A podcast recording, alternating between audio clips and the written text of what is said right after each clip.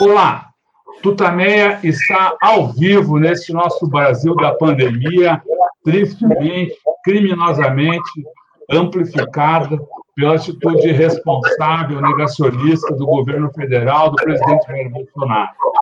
Estamos nós aqui nos nossos estúdios quarentena, a Eleonora, e do lado de lá da tela conversa conosco hoje uma, a, a professora Mary Junqueira, que vai falar com a gente sobre as, as eleições nos Estados Unidos, nas vésperas das eleições nos Estados Unidos.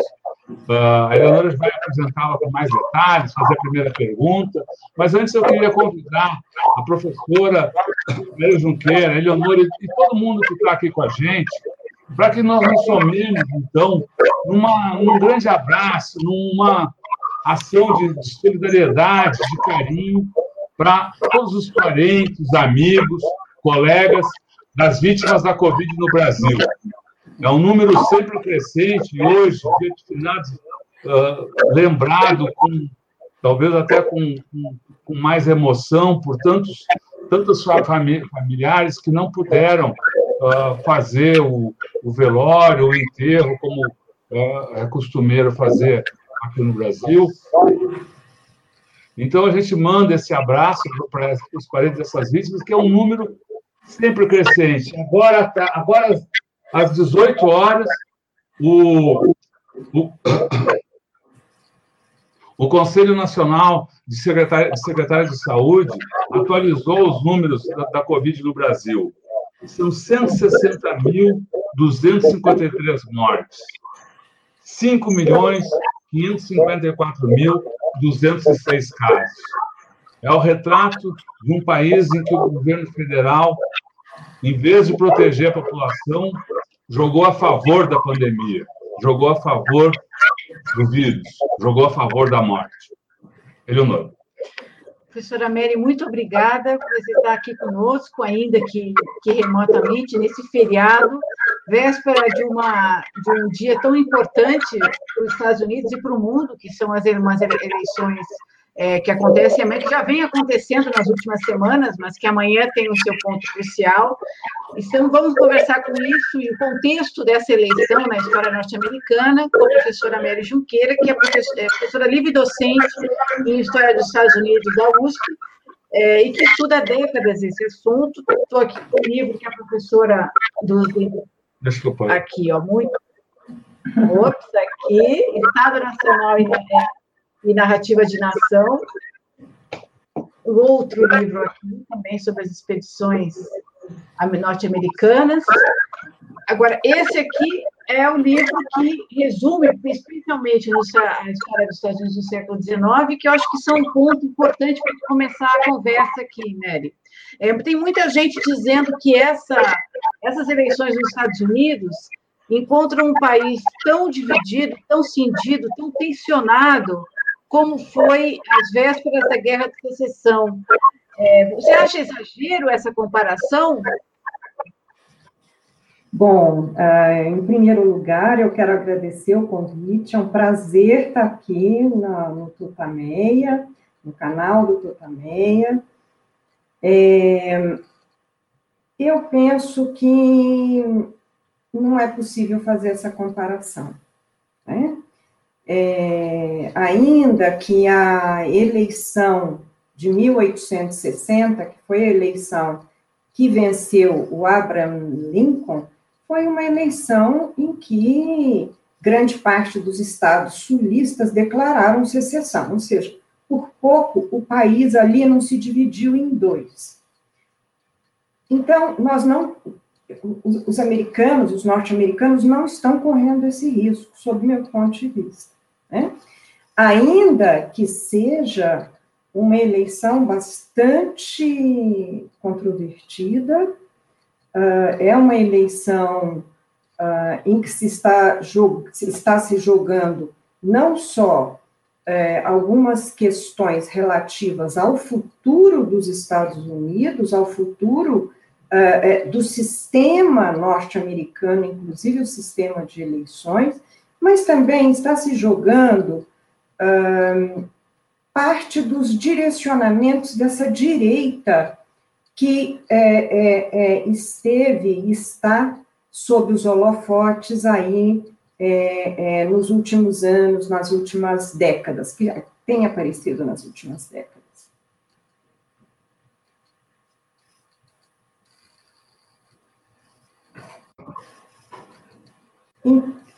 Posso? Então, não, é, então, então é, é, agora, o que explica uma, uma eleição tão que mostra essa divisão, divisão tão grande? Inclusive, há muitos é, prevendo que essa, esse, esse, esse resultado pode trazer, é, inclusive, conflitos, há, há, há, milícias armadas, há um crescente, uma crescente preocupação com a violência que pode advir do resultado, e há, para mim, para nós, pelo menos, a surpresa de que o presidente Donald Trump tem reiteradas vezes dito que talvez não, não considere sair do, da Casa Branca né, contestando o próprio processo eleitoral, a legitimidade das eleições. O que, que explica essa situação tão conflituosa nesse momento nos Estados Unidos? Bom, o Trump é um agente desestabilizador, né? Ele, ele, ele vem desestabilizando ou tentando desestabilizar é, o processo eleitoral que o legitimou no poder. Né? É, então, essa é uma questão para se discutir, para se pensar ah, como alguém que se legitimou através ah, ah, de um processo eleitoral fragiliza esse mesmo processo. Né? Essa é uma questão antiga, né? É, mas que, como nós, nós, nós podemos acompanhar, nós não temos soluções para ela ainda. Né? Eu acabei de ver, antes de entrar aqui no canal com vocês, uh, problemas no Texas e como ele continua uh, uh, reiterando que ele não gostaria e não quer aceitar votos que sejam contabilizados após o dia 3, né? Ele mesmo foi eleito com votos que foram contabilizados após a eleição. Quer dizer, uh, ele é um agente desestabilizador.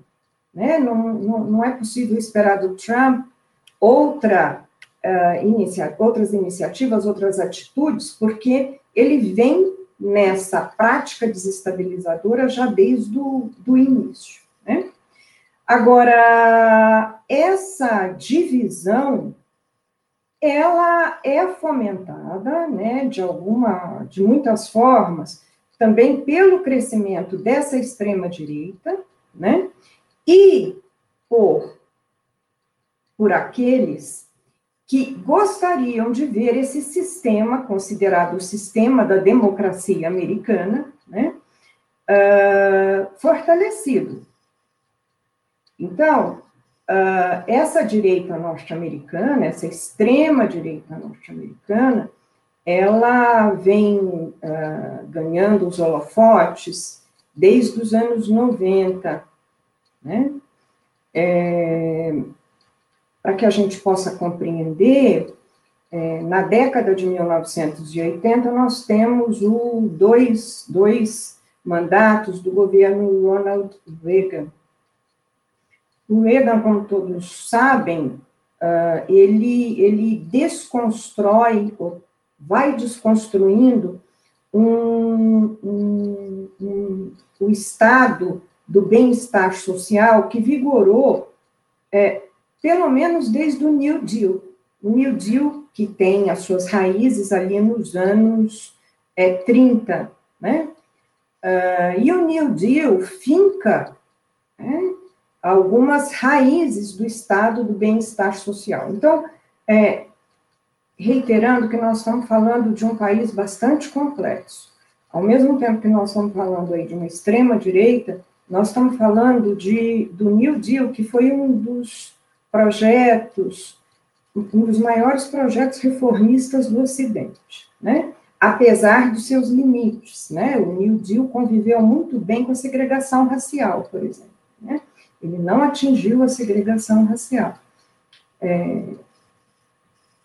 Então, o Ronald Reagan, nos anos 80, ele vai desconstruindo as bases desse Estado uh, social, né, do bem-estar social, e nos anos 90, nós começamos a ver é, uma extrema-direita vir à luz.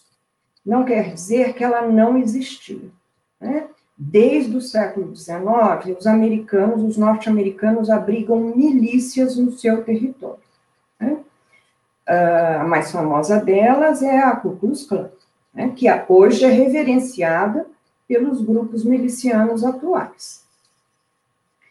Uh, mas década, na década de 90, não só essa extrema-direita vem à luz, como eu penso também que a década de 90 uh, é, é uma, uma, uma, um período em que, são, em que surgem vários dos aspectos que vão ser desdobrados no século XX.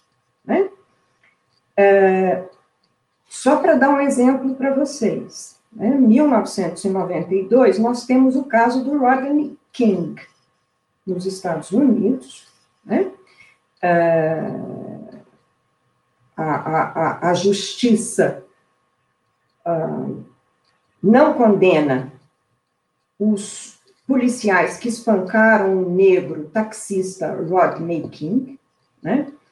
E as cidades norte-americanas se levantam, especialmente uh, uh, os bairros negros.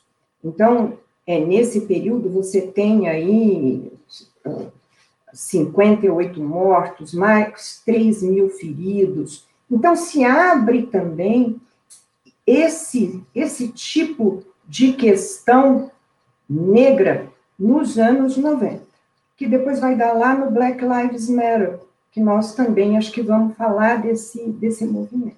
Né? Eu vou chegar na extrema-direita já. Estou colocando só por ordem cronológica, porque é, é, vai ficar mais fácil aqui da gente compreender. Em 1993, um caminhão-bomba explode no estacionamento do World Trade Center. Né? Um ataque uh, terrorista muçulmano que tinha a intenção de que a Torre 2 caísse sobre a Torre 1, o que não aconteceu. Mas em 2001, um outro ataque muçulmano será uh, terá o sucesso que teve, como nós sabemos. Em 1993, nós temos o famoso cerco do Waco. Não sei se vocês lembram, era aquela seita né, uh, do ramo davidiano e que uh, a polícia, o FBI, os Texas Rangers, né, fazem um cerco de 50 dias em torno ali dessa seita, do grupo daquela seita, e a partir de então, você tem um incêndio, são mortos, são. E a, a partir de então, uma direita que estava subterrânea, atuando nas margens, ela vem à luz. Então, aqui surge o que ficou conhecido como o movimento patriota, Patriot Movement, que é um movimento de abrangência nacional, com várias células, em, em, em vários estados. Em geral, é um movimento extremista cristão, esses patriotas, né?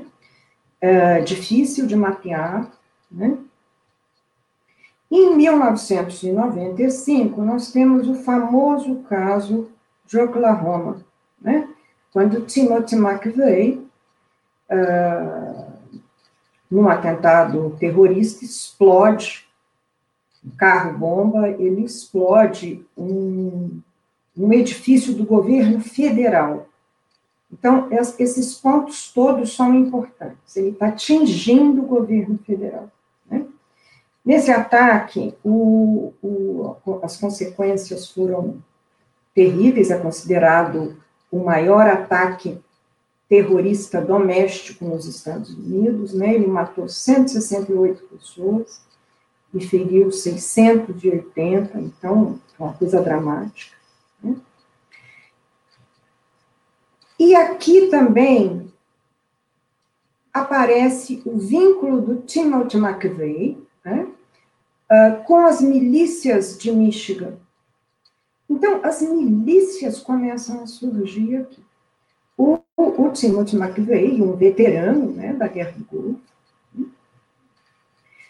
Então, surgem essas milícias, elas vêm à luz, e você tem também uma ação uh, bastante uh, presente de alguns líderes de extrema direita, que é o caso, por exemplo, do, do Pat Buchanan, que uh, extremista, né, uh, e tentou as primárias do Partido Republicano duas vezes na década de 1990.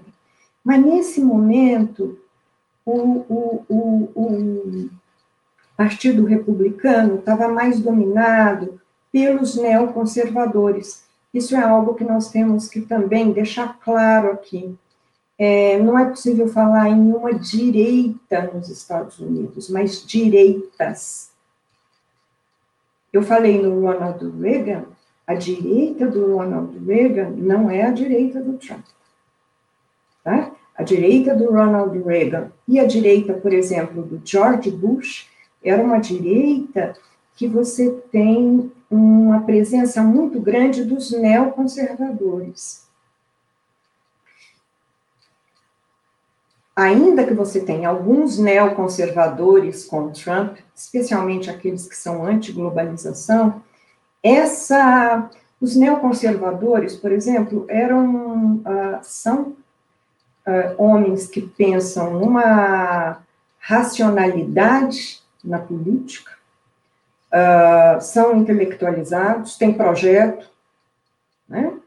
Uh, tem grupos, tem think tanks, tem. E foram eles que uh, sustentaram, né, teoricamente, intelectualmente, com projetos, é, a guerra ao terror. Tá? Ainda que, por exemplo, é, muitos que apoiam hoje o Trump também têm apoiado a guerra ao terror lá, é, são direitas diferentes. Então, é melhor a gente falar em direitas no plural. Né? Mas além, por exemplo, do, do Pat Buchanan, que, seria, que é uma direita muito mais Trump, nós tínhamos também o Newt Gingrich, que era um homem muito vinculado a essa direita que está surgindo, né, que está ganhando força. Em período aqui do Clinton, foi difícil aqui para o Clinton, porque em 1994, Câmara, nas, nas eleições de, de, meio termo, Câmara e Senado uh, ficam na mão dos republicanos. E o, o Gingrich, inclusive, uh, foi o, o, o, presidente da Câmara. E ele expressava veementemente essas suas posições. Mas, uh, você veja, ainda não tinha no Partido Republicano um candidato que pudesse chegar a ganhar as eleições como o Trump. Né? Isso quer dizer que aí, entrando no século XXI, essa direita vai ganhando terreno. Claro, nós temos aí o, os ataques de 11 de setembro,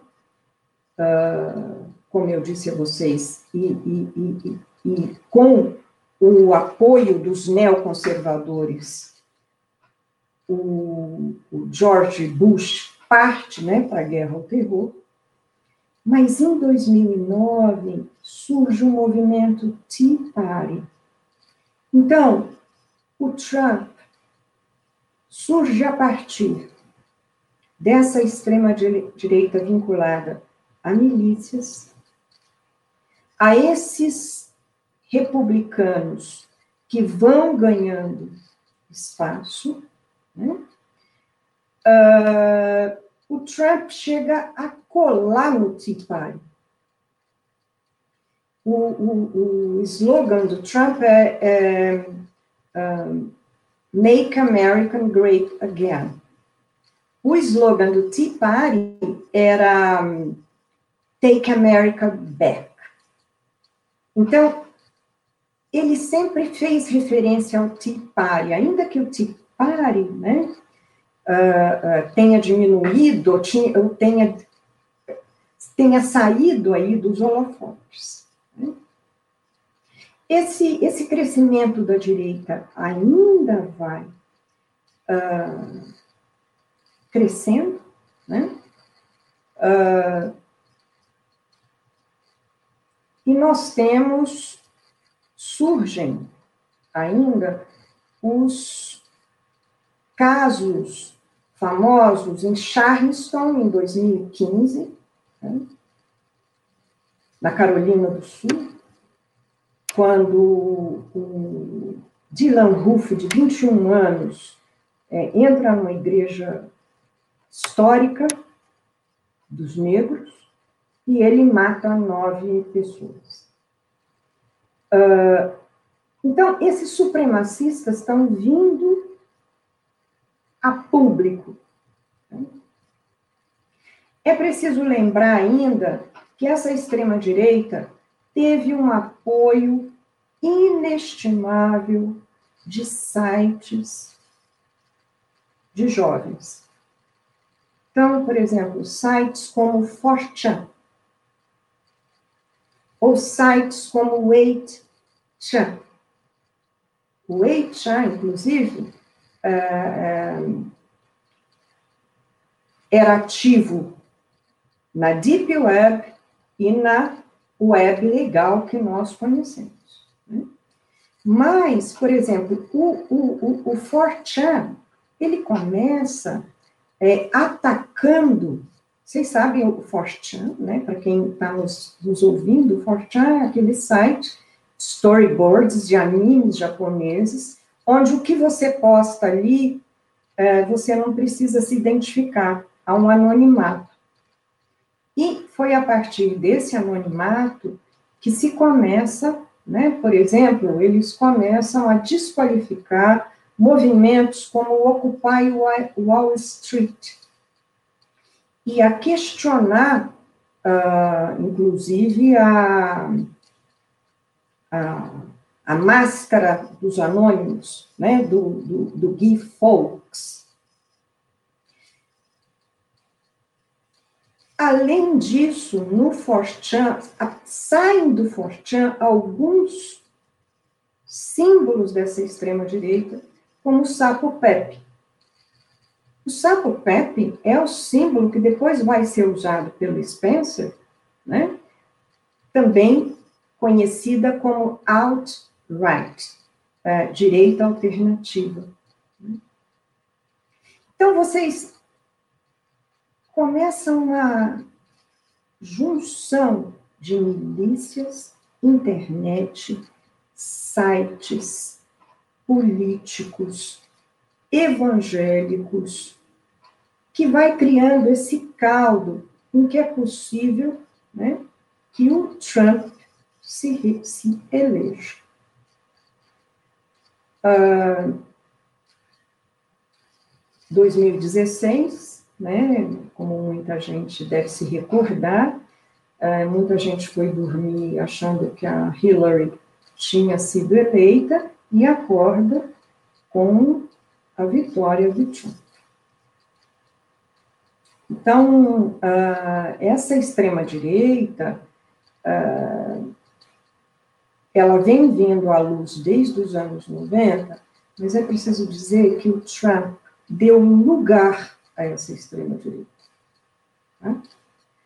Uh, mesmo que ela tenha vindo à luz, o Trump deu um lugar para eles na política, abriu esse espaço na política. Né? E os ativou. Essa extrema-direita foi ativada, a ponto de, é, agora, com essas é, eleições, não se sabe como essa extrema-direita vai se comportar a partir de amanhã.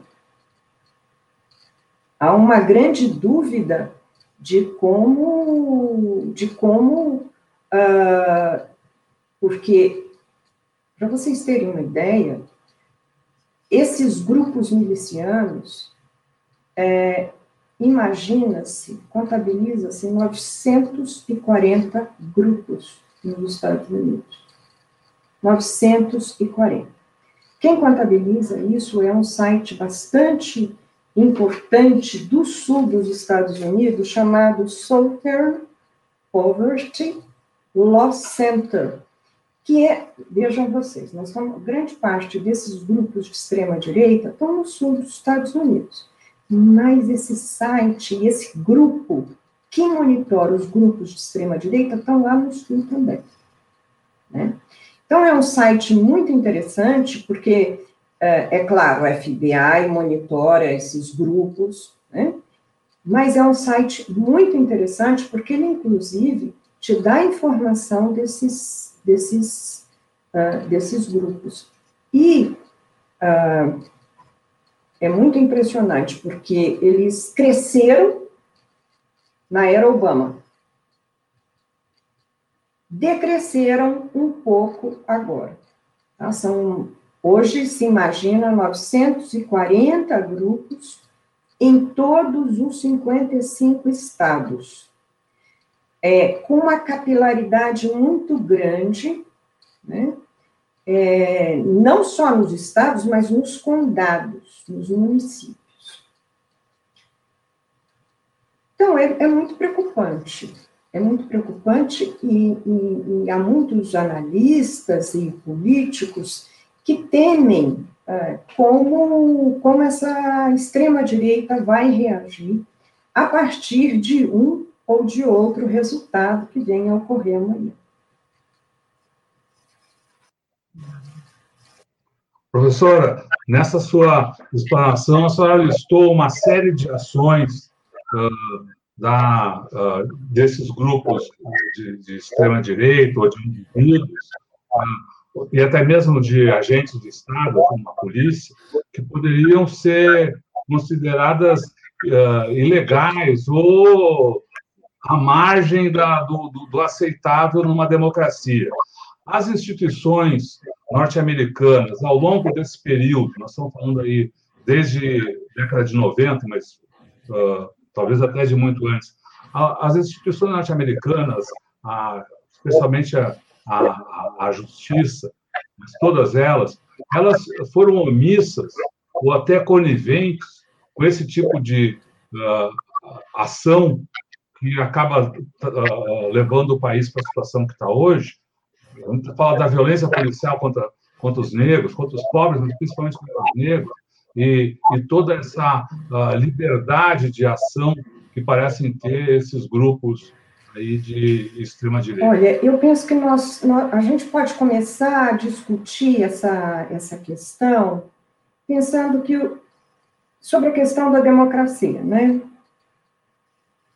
É, a questão que tem vindo uh, desde o avanço dessa extrema-direita, como é que fica a democracia?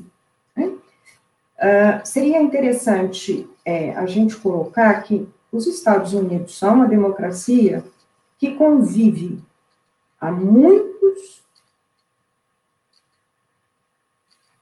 há muitas décadas, eu diria que desde a formação do Estado Nacional, com elementos não democráticos. E isso vai depender do período. Dependendo do período, esses elementos antidemocráticos serão mais intensos e em outros não. Nós estamos vivendo um momento em que eles são mais, mais intensos.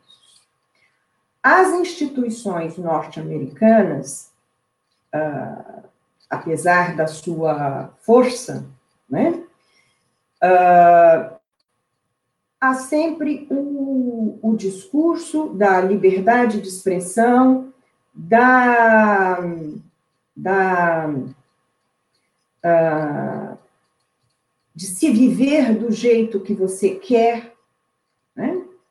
Mas, por exemplo, uh, ainda que esses grupos sejam monitorados, eu lembro uma milícia uh, que existia em Montana, ainda existe, né? Que são os Free Men. Os Free Men era uma coisa muito curiosa, porque uh, nos anos 80, anos 90, eles defendiam que eles não viviam nos Estados Unidos, eles viviam no território free, por isso é que se chamava Free Men. E eles defendiam, nos anos 90, período Clinton, que eles eram anti-governo e eles é, tinham certeza que a ONU ia invadir o país. Então, eu me lembro que nos anos 90, quando eles falavam, faziam afirmações como essas, as pessoas riam, as pessoas. porque não era usual. Né? Agora, isso virou norma. E nem por isso as instituições norte-americanas é, atuam, mesmo porque elas podem ser processadas, dependendo do que ocorre. Então, as instituições agem sobre o indivíduo. Então, um supremacista branco de uma milícia como a milícia de Michigan, o Timothy McVeigh, é ele que vai ser processado. Ele, a, a instituição age sobre o indivíduo mais do que sobre essas organizações. Né? É, é, é, bastante, bastante preocupante, mas eu, eu penso que é, nós devemos abordar por esse princípio. Os norte-americanos são uma democracia que convivem desde a sua fundação com elementos não democráticos. Basta lembrar é, a questão do voto negro. O voto negro só em 1965. É, e, e, a, e, e parece que em relação à ação da polícia, é, há uma liberalidade do Estado uh, quando essa ação é contra uh, a população pobre, a população negra, ou movimentos que uh, defendem a ampliação da democracia, dos direitos civis, não? Ou seja, essa, essa liberdade, esse direito à liberdade de ação que a senhora cita, parece que é, é mais permitido, é mais garantido a um lado do que ao outro. Exatamente. E não é, é sem razão que um movimento negro vem para a rua com uma força extraordinária, é, principalmente a partir de 2013. Né? 2013 é período Obama, e período Obama uh, se aventava naquela época que talvez os Estados Unidos estivessem entrando numa era pós-racial.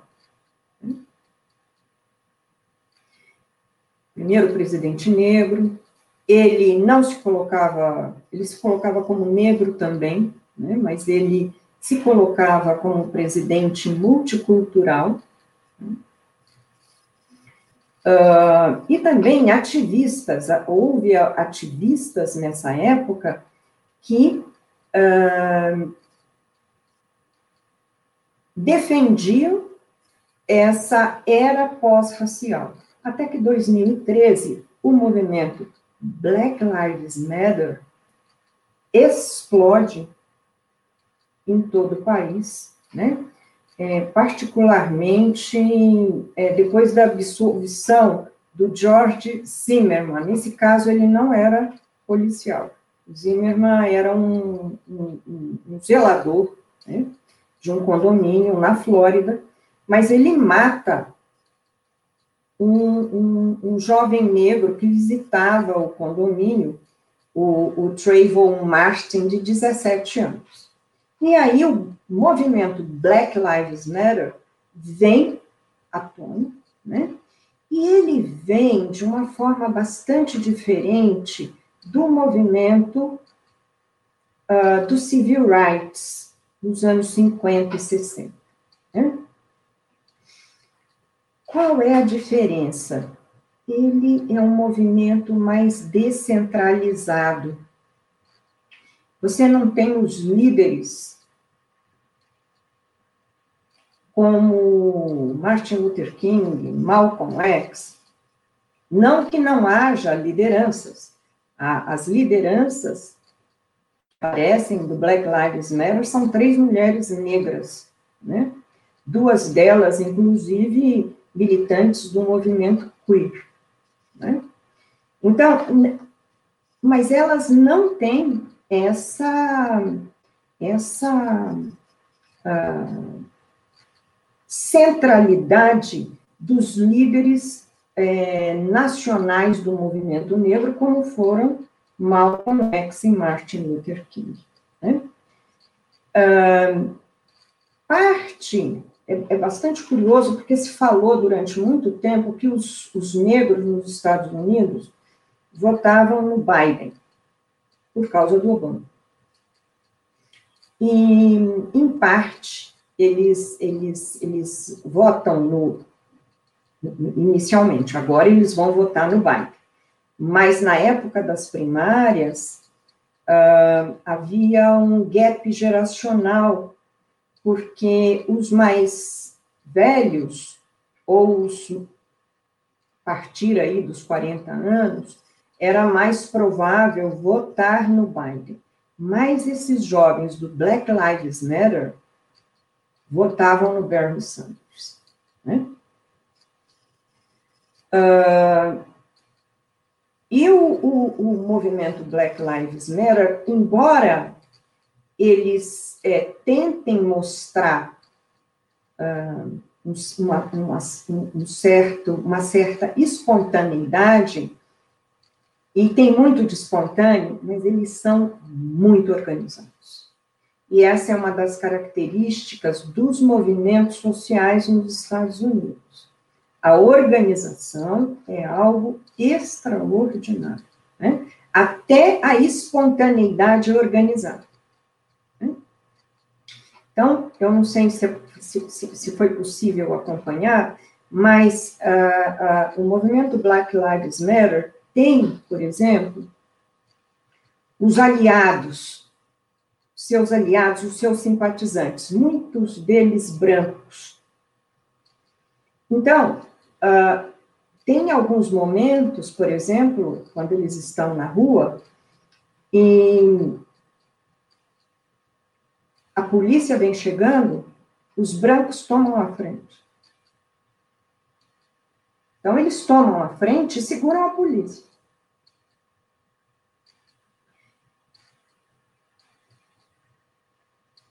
Isso parece muito espontâneo, mas isso está é, tudo muito organizado. Né? É, movimento social nos Estados Unidos, por exemplo, se você tem alguma manifestação é, marcada para algum lugar e você chega no metrô, tem alguém dizendo para onde você deve ir. Porque é onde precisa de mais gente, onde. Então, eles são muito organizados. Né? E o movimento Black Lives Matter é uma cunha aí para essa extrema-direita. Né? Porque uh, eles questionam exatamente muitas das, uh, das colocações e muitas das, das, das questões dessa extrema-direita, porque essa extrema-direita, é, não preciso lembrar para vocês, ela é masculina, branca, né? muito supremacistas. Né? Então,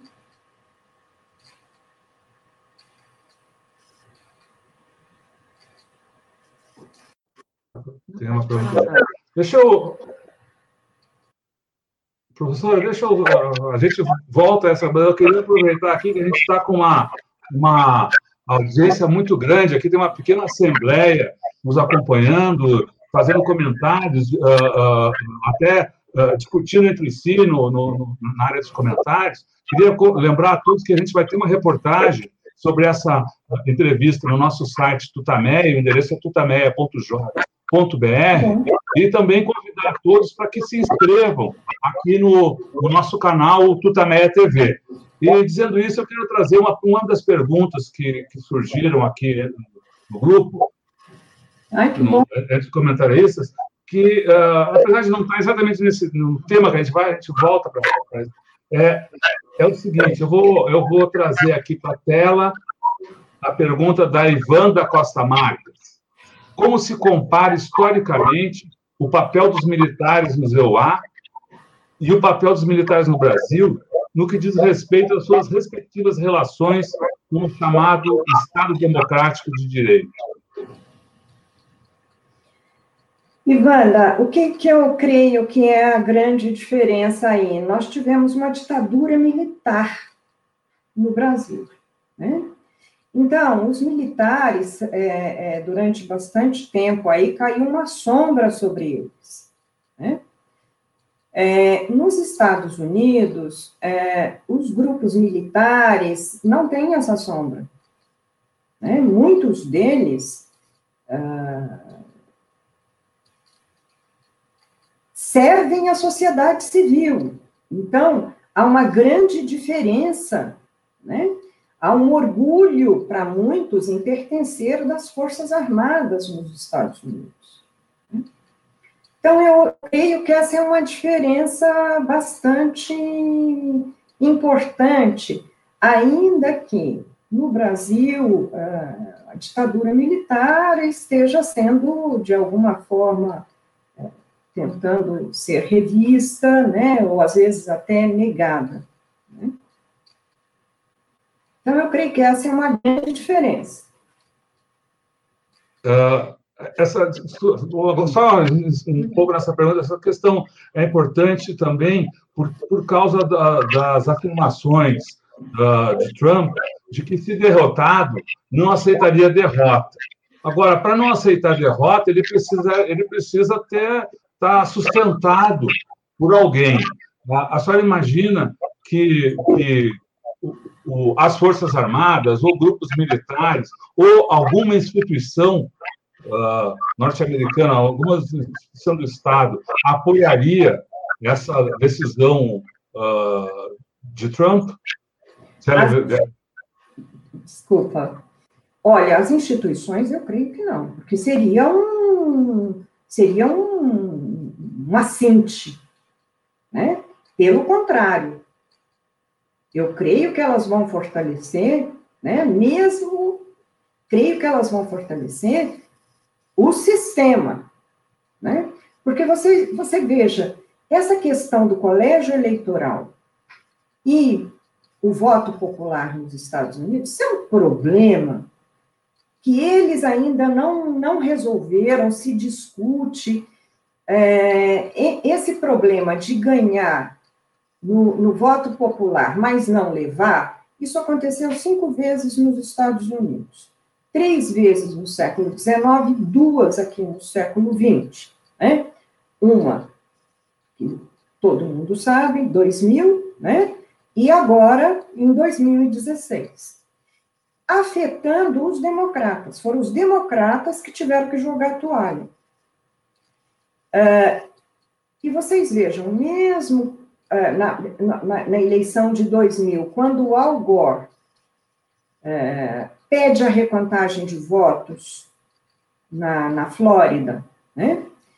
Uh, depois é a, é, é, a corte que vai dizer, não, é isso aqui que uh, uh, a, a quem ganha aqui é o, é o Bush. Né? Corre-se o risco, agora, na, na, nesse período do, do do Trump, essa eleição do Trump, dele querer judicializar a questão. E aí, sim, nós vamos é, ter que acompanhar como é que a Suprema Corte vai decidir. Né? mas, e ele, né, ele, o Trump, é, foi o responsável é, por muitos juízes e por é, altos cargos na Suprema Corte durante todo o seu mandato. Então, isso, a, a, a questão da Suprema Corte, nós vamos ter que acompanhar. Mas eu penso que seria um assim, se o, o, o, a, a, Suprema Corte uh, apoia o Trump nesse tipo de, de, de, de afirmativa dele, de que ele não vai aceitar, não vai aceitar derrota, que ele quer que a eleição é, tenha o resultado amanhã à noite, no dia 3 à noite, não é? é como é que a Suprema Corte é, legisla sobre algo que colocou o Trump no poder? É um problema para a Suprema Corte. Né? Agora, eu penso que essa extrema-direita que nós é, estamos comentando aqui desde o início né, da, da, da, da nossa conversa aqui no Tutameia, é, é, ela é uma grande dúvida. Ela, ela deve apoiar aí o Trump, nós não sabemos como isso vai se dar. Né? É, inclusive, os próprios norte-americanos, os progressistas, estão bastante preocupados. Bastante preocupados. Mesmo porque essa extrema-direita está dizendo, aí eles vão lá para 1860, né? É, para a eleição do, Eles querem uma outra guerra civil. Sempre é, é muito interessante, porque é uma referência, é, e talvez valesse a pena a gente conversar aqui sobre essa questão dos monumentos. Né? os monumentos confederados, porque é sempre um retorno ao mundo dos confederados ali, ao mundo da escravidão, ao mundo que depois vai apoiar a segregação racial, né?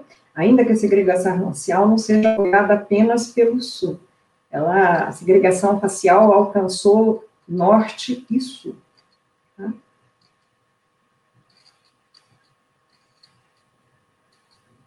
Então, então a extrema-direita quer uma, uma nova guerra civil. Eu queria entender é, é, como, como se explica que, a, que o Partido Republicano, uma parte da elite importante dos Estados Unidos, tem abraçado essa extrema-direita. É, ficou comum, ficou comum é, dizer que a eleição do Trump tem muito a ver com a desilusão, a desilusão né, de uma parcela importante do eleitorado americano, dos, mesmo dos brancos e dos desempregados e até dos negros em 2016, frustrados com a, a, a digamos, a, a, fraqueza da economia, a desilusão do sonho americano e tudo isso. Uma parcela da, da elite no início da, da, da, do mandato do Trump torcia o nariz para o Trump. Depois parece que houve uma adesão. Queria que você falasse um pouco das divisões dentro da elite americana, também é, é, é, que sustentam o Trump.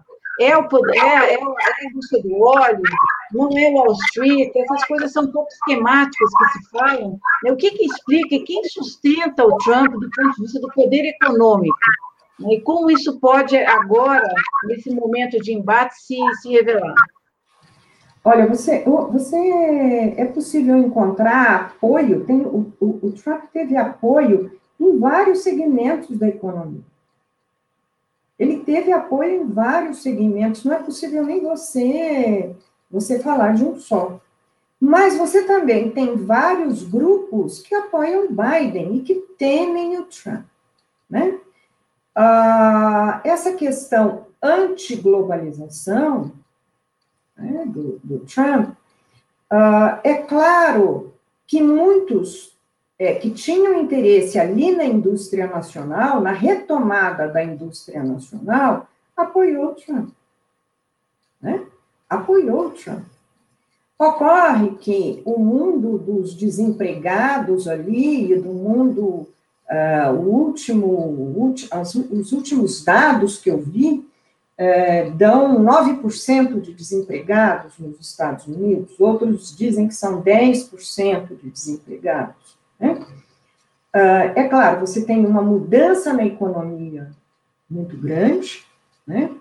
É, tanto que se fala no cinturão da ferrugem, é, no nordeste do país, né? é uma indústria que está se modificando, que se modifica na segunda metade do século XX, né?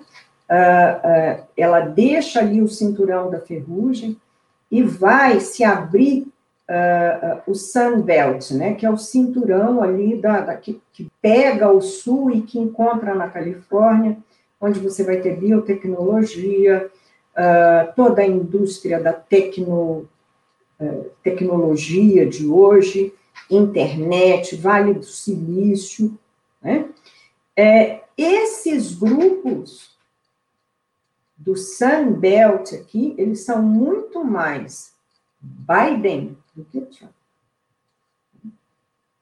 E você tem uma, uma, uma indústria nacional, uh, ou os interesses de uma indústria nacional, uh, que gostariam de ter alguma retomada.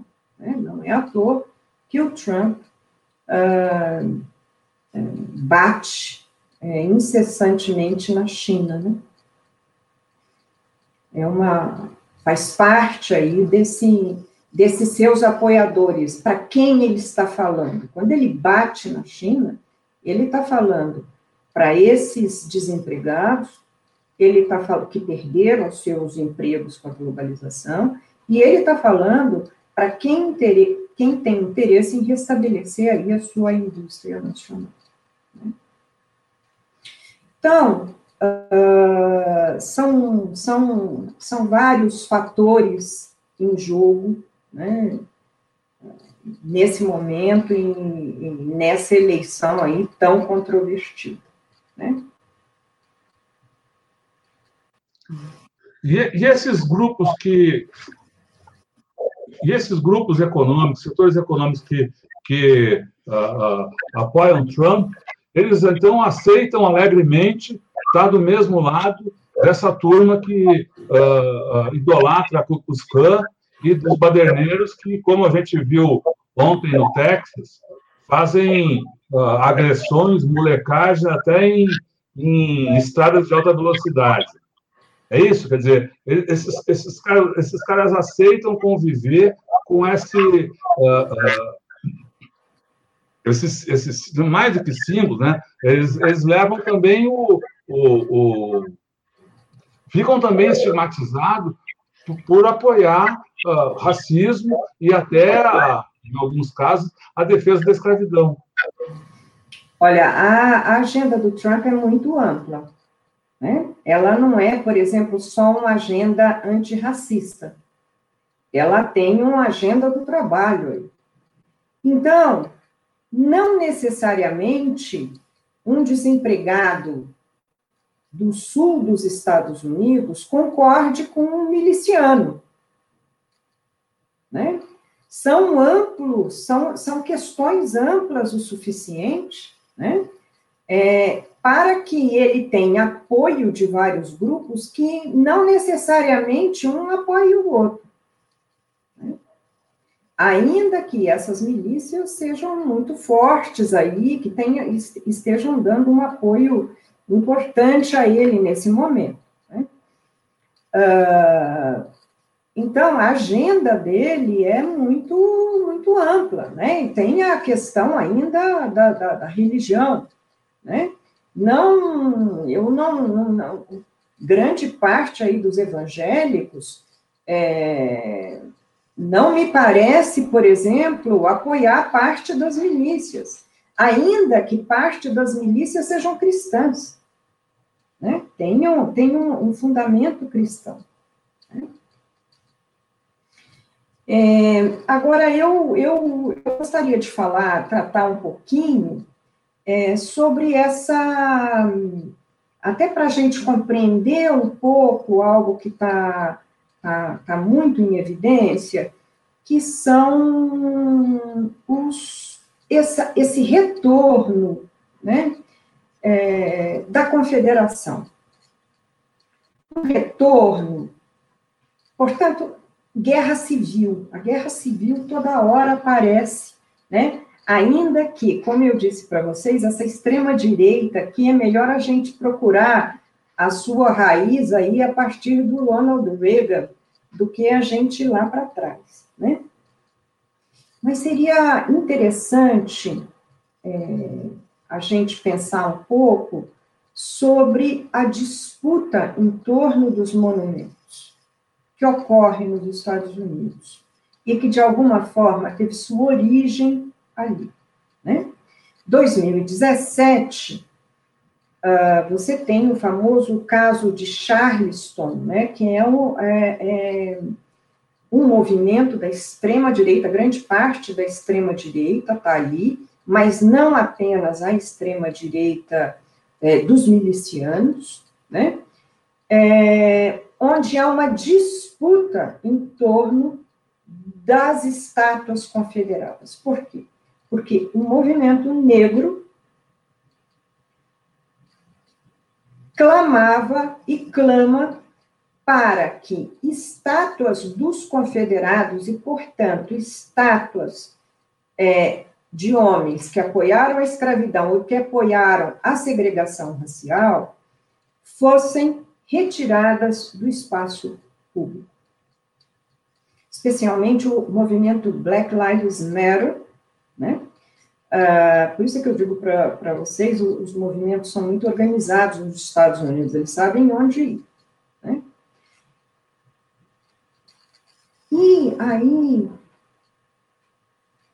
é que você começa a perceber a quantidade de monumentos confederados nos Estados Unidos. Por que, que o movimento Black Lives Matter vai contra esses movimentos, quer a retirada desses movimentos do espaço público, o movimento Black Lives Matter, mas não apenas ele, né? movimento negro em geral. Porque a, a, esses movimentos foram, a grande maioria deles, foram colocados no final do século XIX e a partir do que ficou conhecido pelos historiadores como a memória sulista da guerra. O que é a memória sulista da guerra? É uma versão da guerra civil em que o sul que perde é o sul da honra essa, essa memória é chamada de causa perdida, lost cause. E houve uma grande mobilização no sul do país é, com a criação, para a criação de produtos culturais que vendessem essa memória sulista da guerra. É, na verdade, logo depois que a guerra civil termina, começa uma disputa de como a guerra civil deveria ser lembrada.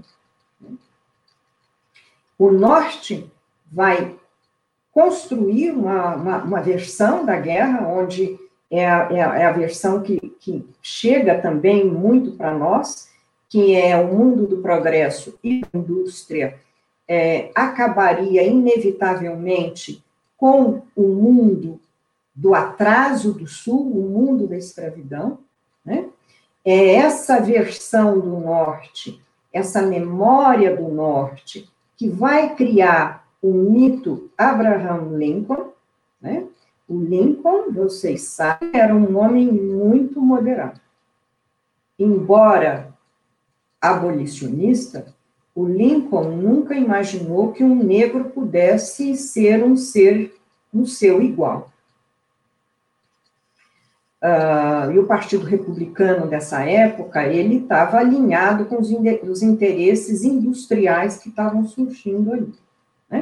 Mas a memória, essa versão do Norte, vai criar essa ideia de que o progresso, a indústria, o capital derrubam o mundo atrasado.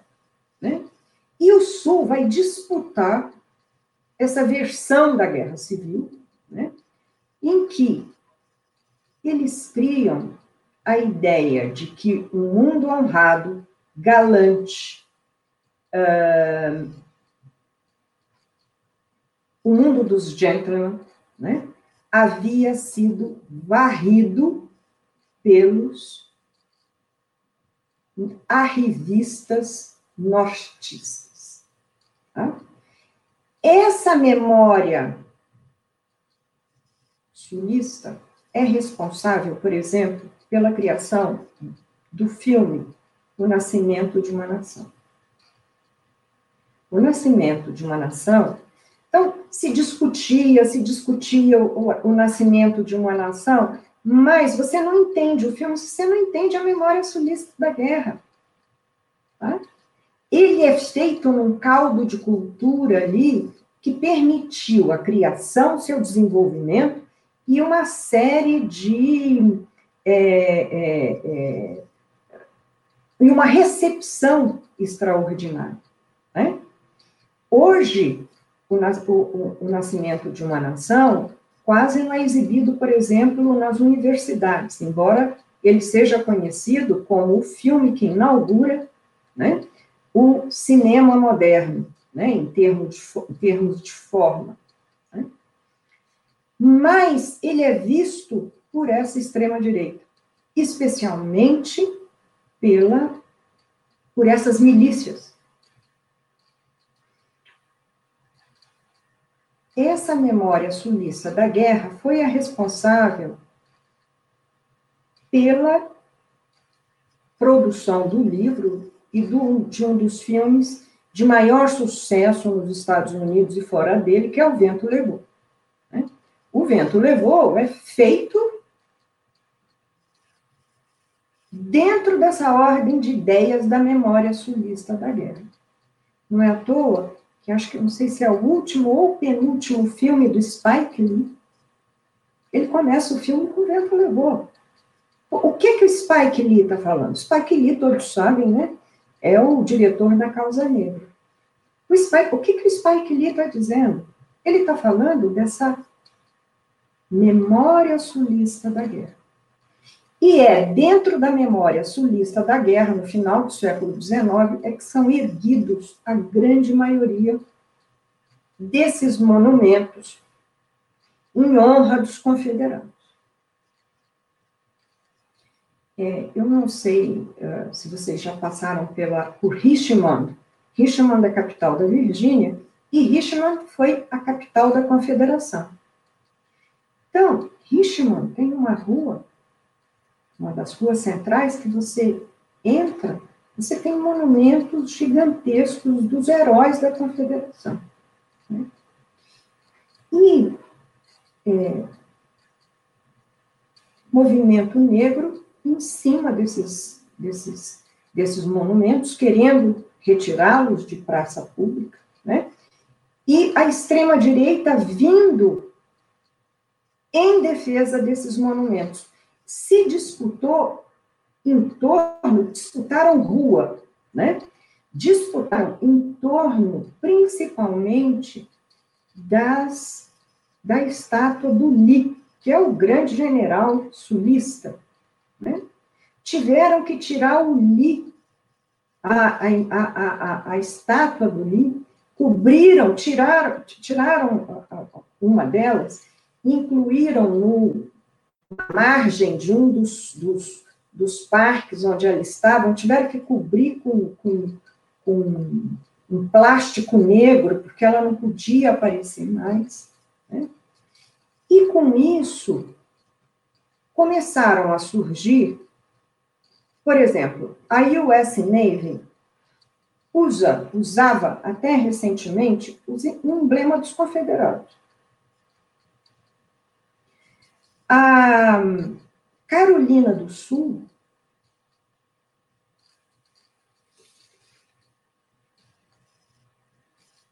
teve que tirar da sua frente, da, da frente do seu legislativo, a bandeira dos confederados.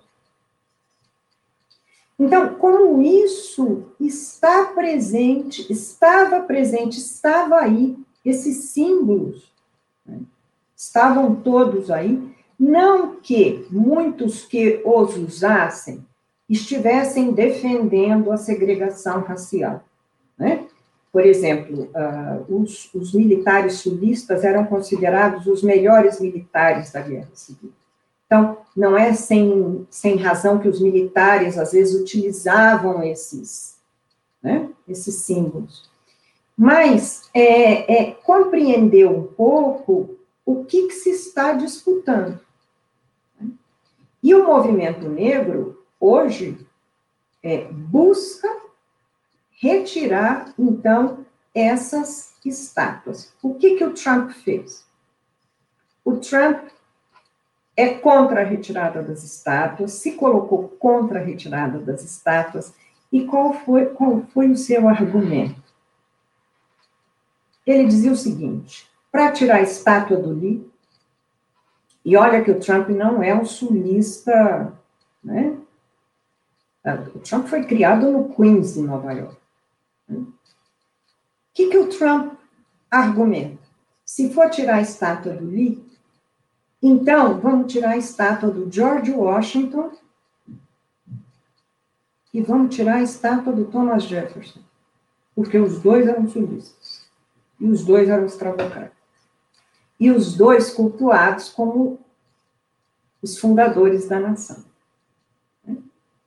Então, é, é, é apenas para colocar aqui para quem nos ouve, para quem nos assiste, que é, nos Estados Unidos se disputa, se discute né, é, a narrativa da nação, que é essa narrativa que fala dos pais fundadores, que é essa narrativa um, é, sem conflitos, né? Ela é solar, e é, eu costumo dizer que nós recebemos muito mais é, a narrativa da nação do que propriamente conhecemos a história dos Estados Unidos, né? Uh, tanto que a gente escuta tanto falar que é a maior democracia do mundo, uh, a, a, a, a, maior democracia do mundo, a, outro dia eu ouvi que, que, que caucus, que essas reuniões é, em que se fazem as eleições eram sinônimos de, de democracia direta, né? E, e, então, nós recebemos como democracia direta se a eleição é indireta. Então, é, é, nós recebemos muito esse ideário da narrativa da nação, né? por isso é que eu, eu, eu, afirmei aqui que os Estados Unidos são uma democracia que vive com elementos antidemocráticos, né? É, e também se disputa é, questões da sua história. Né? Os negros batem nessa narrativa da nação desde o civil rights. Ainda que, por exemplo, homens como Martin Luther King, na época do civil rights, uh, ele tentou discutir por dentro da narrativa da nação. Ele dizia: olha, os pais fundadores dessa nação não deram cheque em branco para a nação. O que, que ele estava dizendo? O que, que ele estava querendo dizer com isso? Ele estava querendo dizer que os negros eram, sim, norte-americanos, né? e que, portanto, tinham que ter direitos como os brancos. Martin Luther King, vocês sabem, era um integracionista, ele queria integração, né? Muito diferente do Malcolm X, que não queria integração, queria, nós vamos, e aí a nação do Islã também, que era outro projeto, né? É um projeto de divisão, é o mundo negro separado do branco, né? É, mas o movimento negro atual, naquela época do civil rights, Malcolm X e Nação do Islã questionavam a narrativa da nação. Agora, o movimento negro, ele questiona incessantemente a narrativa da nação. Nós estamos falando muito do movimento Black Lives Matter e do movimento negro, porque eles são um contraponto muito importante hoje a essa extrema-direita. Né? Ainda que não exista apenas eles, né? apenas esse grupo, mas eles é que têm tomado as ruas mais é, fortemente nos últimos tempos.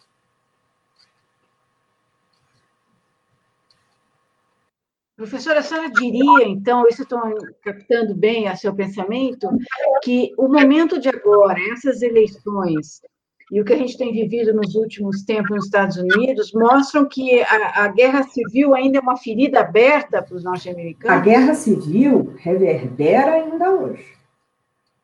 Você não tem a dúvida. A guerra civil foi o evento mais extraordinário da história daquele país? É, deixou norte e sul de joelhos. Né? E muito, por exemplo, do que o movimento negro hoje questiona, né, é exatamente os acordos que foram feitos depois da reconstrução do país para o lugar do negro na sociedade. Você tem, depois a guerra termina em 1865 e você tem 10 anos de reconstrução. Nesse período da reconstrução, você tem um breve momento em que os republicanos radicais é, conseguem dar direito aos negros, que dura 10 anos. Logo depois, isso tem um recuo, né? e se permite que os sulistas, na pressa de integrar o Sul, né, uh, se permite que os sulistas né, arbitrem a questão do negro ali no Sul.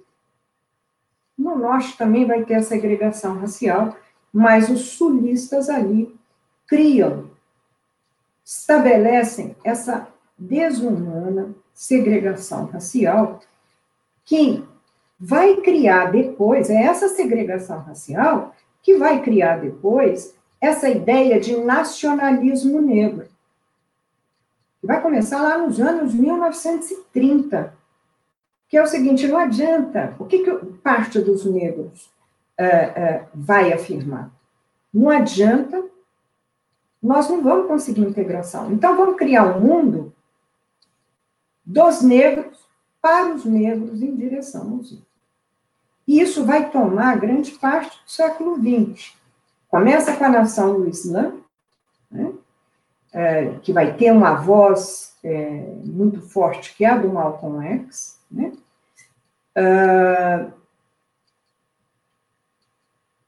e que vai, vai, vai, vai, vai reverberar no Black Power e outras, outras uh, manifestações. Eu costumo dizer para os meus alunos que não é possível entender o século XIX nos Estados Unidos sem a escravidão, sem a segregação racial, e não é possível entender o século XX e XXI nos Estados Unidos, é, o século XX, se você não entende segregação racial e movimento negro.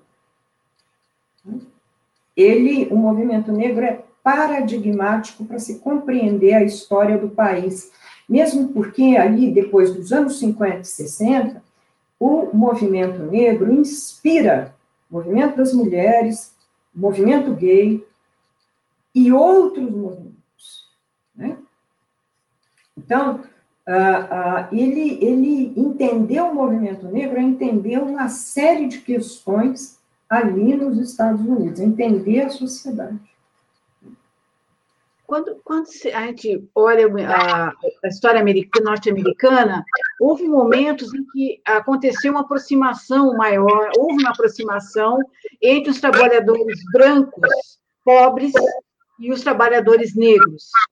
Se tem muito a visão de que é, o racismo e essa, esse racismo muito explícito e muito exacerbado nos Estados Unidos, é, ele, foi, ele foi uma manipulação das elites justamente para cortar essa união que poderia haver entre os pobres, essa união de classe entre os pobres brancos e os, e os escravos e escravos, os trabalhadores negros.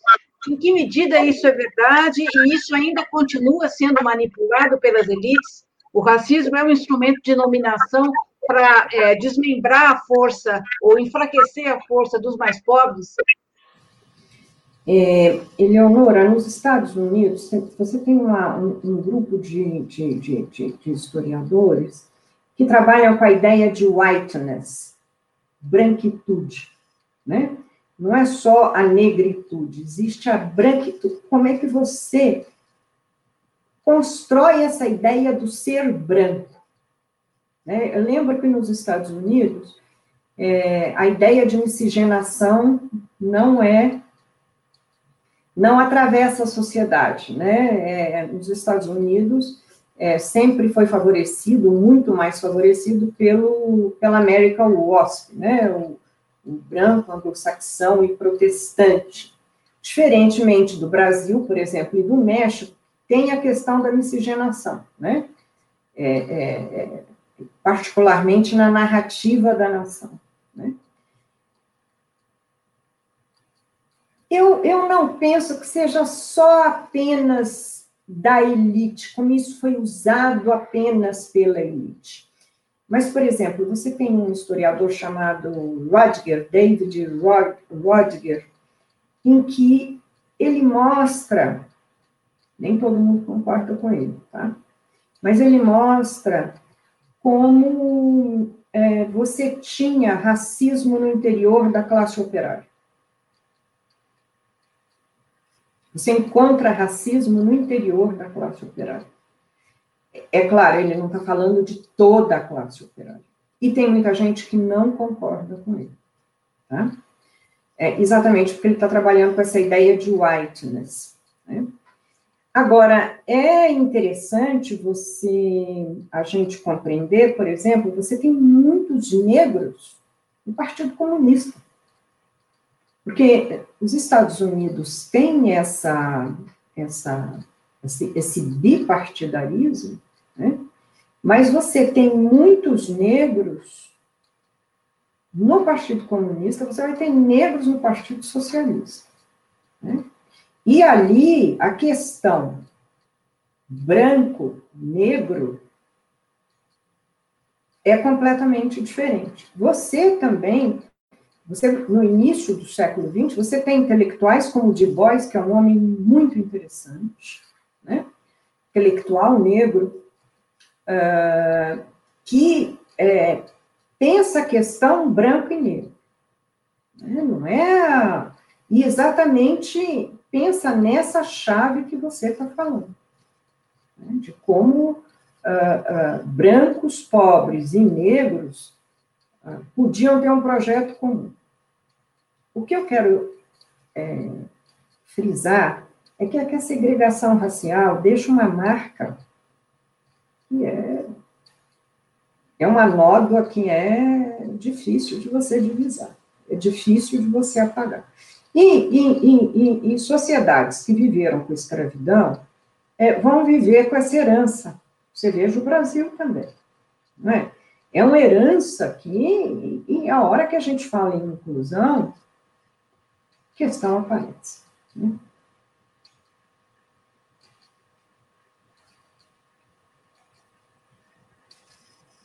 Professora, agora não lembro quem, mas numa das nossas conversas aqui no Tameia, alguém comentou sobre o sistema eleitoral norte-americano, uh, falando que esse sistema também é uma herança, não sei se é, se, é, se, confirma, mas também é uma herança uh, da, dessa, dessa da, até da, da, Guerra Civil, era, foi, um, foi uma montagem para que uh, os, fosse garantida a voz dos privilegiados da elite ou falando de outro jeito, fosse foi organizado de forma a que uh, a voz do povo não necessariamente fosse ouvida, ou que fosse ouvida, mas monitorada pelos grandes eleitores.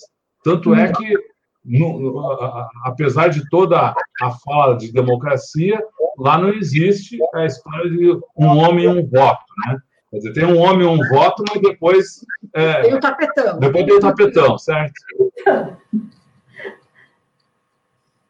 Olha, é, esse sistema ele não foi criado durante a Guerra Civil. Guerra Civil é 1861, 1865. Esse sistema é criado no final do século XVIII, tá? Os últimos anos do século XVIII. Então, você tem a independência e eles partem para a formação do Estado Nacional. Né? É, quando eles vão formar o Estado Nacional, primeiro eles pensam numa confederação, que não era um Estado central forte, os estados é que tinham poder, né? Tanto que o nome do país, Estados Unidos da América, é um legado da confederação. A confederação não dá certo. É... A ideia de estabelecimento da, de confederações era comum, tá? e aconteceu em vários lugares das Américas, né?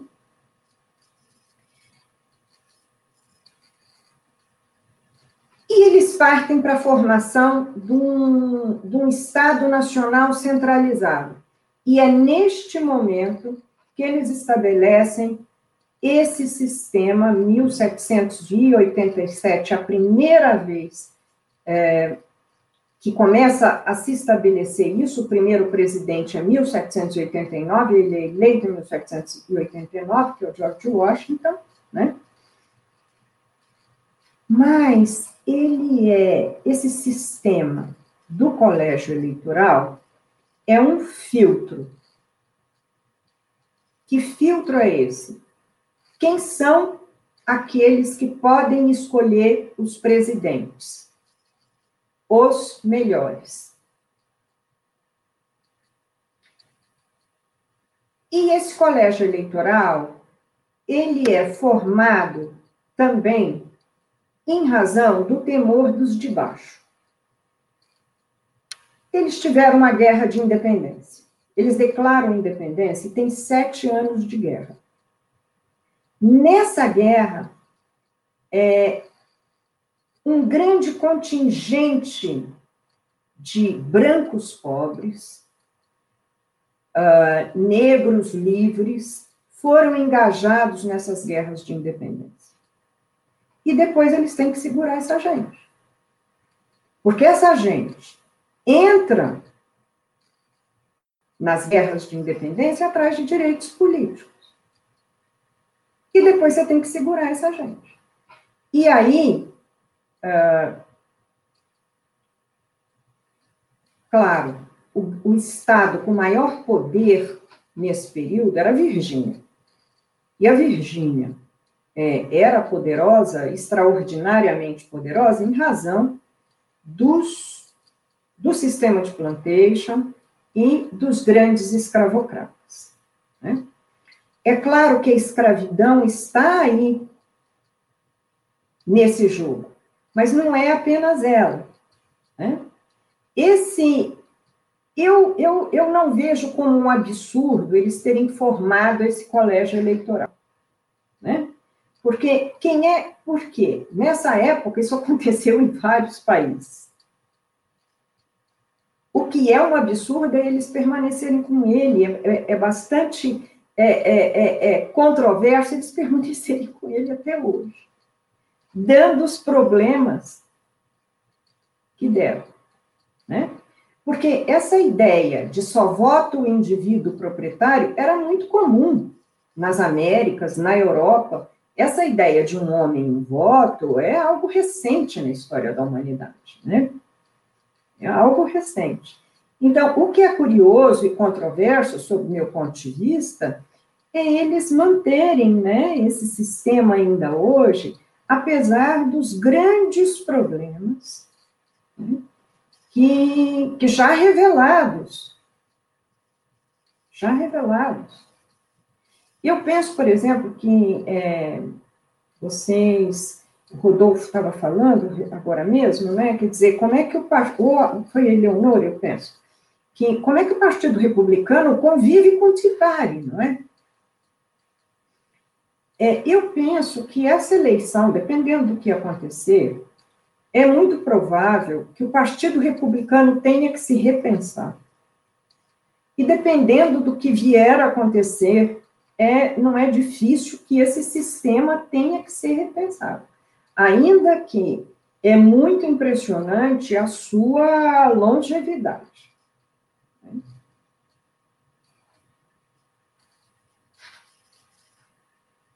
E, e, o que, que, explica essa longevidade? Que tipo de. É, é uma. É, a sensação que dá que esse mecanismo de que a senhora chamou de filtro, que é, é um mecanismo antidemocrático. Né? O que, que, explica a manutenção disso? Que interesses mantém essa questão eleitoral tão, é, enfim, distorcida, digamos, para quem se declara uma enorme democracia? O que, que explica é isso? É o interesse dos estados. Né? Tem alguns estados, é, especialmente os estados que não têm tanta predominância, é, eles funcionam bem, alguns estados funcionam bem né? é, nesse sistema. É, é, é, interessante a gente é, pensar que a eleição americana ela não é nacional. Embora você escolha o presidente, né? A eleição é estadual. Por quê? Você está escolhendo o representante do seu estado no colégio eleitoral. Né? É, então, uh, uh, essa, essa uh, ideia de que a, a, a eleição não é nacional, ela é estadual, mostra o interesse, indica também o interesse de alguns estados. Né? Mas eu penso é, que isso tem criado muitos problemas, e, e eles precisavam. A ideia também, a ideia não, a, a, a, a verdade, de que cada estado, isso aí é o federalismo americano, né? que cada estado tem a sua própria forma de escolher o presidente. Né? Então, por exemplo, naquelas filas enormes que a gente vê na hora da votação, hora que eu vejo, eu digo, ai, coitado de quem está votando, está tendo que responder um questionário desse tamanho. Porque eles não votam apenas no presidente e no, no, no, no Congresso, tem questões locais que eles, que eles respondem, às vezes questões cotidianas. Né? Então, cada estado tem a sua forma de arbitrar a eleição. Por exemplo, tem os estados, a grande maioria dos estados,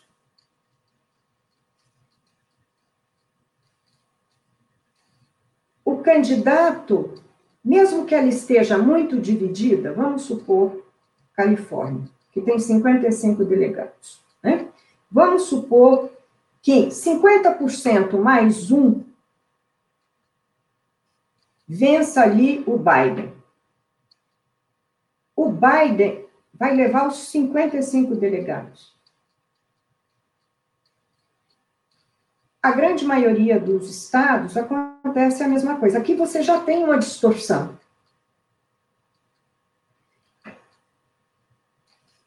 A grande maioria dos estados vai acontecer desse, dessa maneira, com exceção de Nevada e do Maine.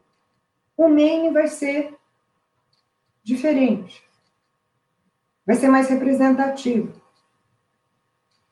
Esse, essa, essa, essa uh, norma daquele que vencer leva tudo é uma tentativa de seguir o voto popular, mas que também cria distorções. Então, uh, por exemplo, a Pensilvânia. Pensilvânia, ela pode contar os votos até três dias depois da eleição, então até o dia 6. Mas tem outros estados que, ela, que ele pode aferir os votos até o dia 12 de novembro.